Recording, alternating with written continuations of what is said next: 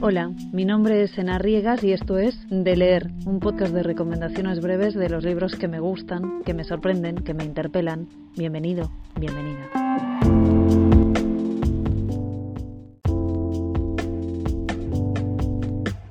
Empecé febrero leyendo Sopa de ciruela de Catherine Mansfield. A mí me gustan mucho estos libros inclasificables que amplifican el universo de lo literario y creo que a un libro como este vas y vuelves con frecuencia y siempre con ganas.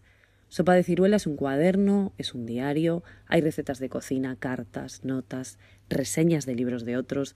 Es el libro de una mujer muy inteligente, de una persona curiosa, llena de experiencias, y sobre todo es el texto de una escritora extraordinaria. Sopa de ciruela es un poco también un manual para la vida y para escritores, porque enseña sin querer, supongo, a mirar, a escuchar, a estar atento.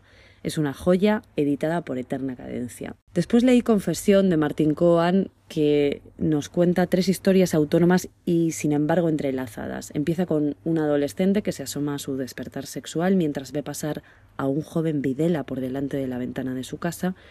Continúa con el relato de un atentado fallido contra Videla por parte del ERP.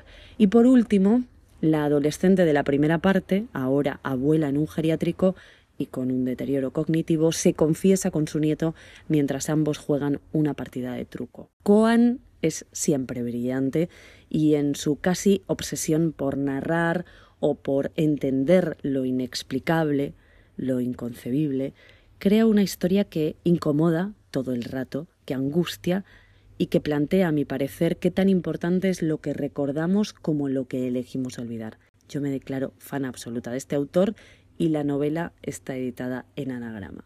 Seguí con Instrucciones para una ola de calor de Maggie O'Farrell. La verdad que era garantía asegurada leer esta novela que me quedaba pendiente de esta autora que me encanta. Me gusta mucho porque me fascinan los lugares en los que me mete, lo que hace conmigo como lectora. En esta ocasión estamos en Londres en 1976, una ola de calor asola Inglaterra y una mañana de ese calor insoportable, un hombre mayor se levanta, saluda a su esposa, le dice que va a comprar el periódico, pero no regresa.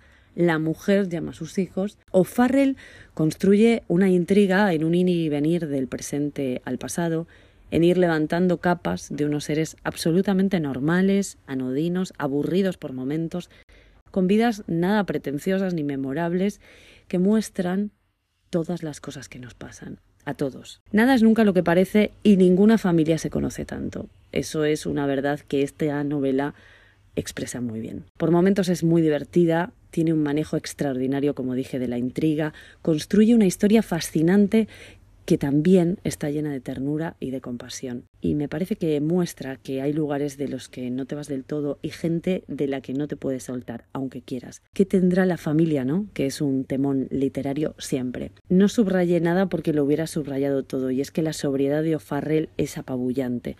La novela está editada por Salamantra, aunque me parece que en este momento está agotado, pero seguro que se puede conseguir. Después leí La familia de Sara Mesa. Sí, fue de casualidad, pero volví al mismo tema.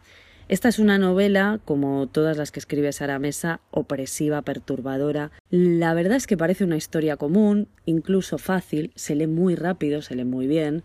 Por momentos se lee con ganas de escapar, con desagrado. Nos encontramos con un matrimonio, tres hijos y una sobrina adoptada. Viven en una casa tan frágil como oscura que parece casi un personaje. Esta familia se escribe en fragmentos que saltan por distintas épocas. Nos encontramos con ellos de niños, adultos y casi adolescentes. Y siempre está esa casa y esa vida aleccionada, censurada en discursos grandilocuentes, en formas exageradas, y la familia siempre como un muro infranqueable. Mesa es para mí virtuosa para contar lo que no cuenta, para incomodarte, para darte miedo cuando no lo parece, aunque sea de día y que los niños están dibujando en el salón. Tiene mucho talento para hablar de violencias sutiles, de opresión y de los secretos que siempre apestan y atormentan. Una familia es una casa llena de grietas y Sara Mesa demuestra una vez más que es una de las mejores escritoras contemporáneas. La novela está editada por Anagrama. Y terminé febrero leyendo Adultos de Marie Aubert. Es una novela de lectura muy fácil que a mí por momentos me ha parecido más una serie de éxito. Se lee bien, es ágil, es divertida, es también un dramón, es muy entretenida. Vuelve la familia como tema, vuelve la familia que nunca es perfecta, ni siquiera aunque sea nórdica. Aquí tenemos a una primogénita de 40, arquitecta exitosa, soltera, que está pensando en congelar óvulos. Esta chica tiene una hermana menor insoportable que está embarazada y una madre que cumple 65 y las tres se reúnen en una cabaña que tiene la familia en un fiordo para celebrar, se reúnen para celebrar el cumpleaños de la madre. Esta es una historia muy actual, habla de capitalismo, de maternidad retrasada, de cuerpos explotados y de amor en tiempos de Tinder. Para mí está demasiado ceñida a un guion, como digo, muy actual y de moda y que se queda en lugares que a estas alturas ya son comunes. No está mal, pero me parece que le falta una vuelta más. Es perfecta para engancharse rápido y leer del tirón, ya lo dije, es casi como ver una serie. Está editado por Nórdica. Y estas son las lecturas del mes de febrero. En marzo, mucho más. Hasta la próxima.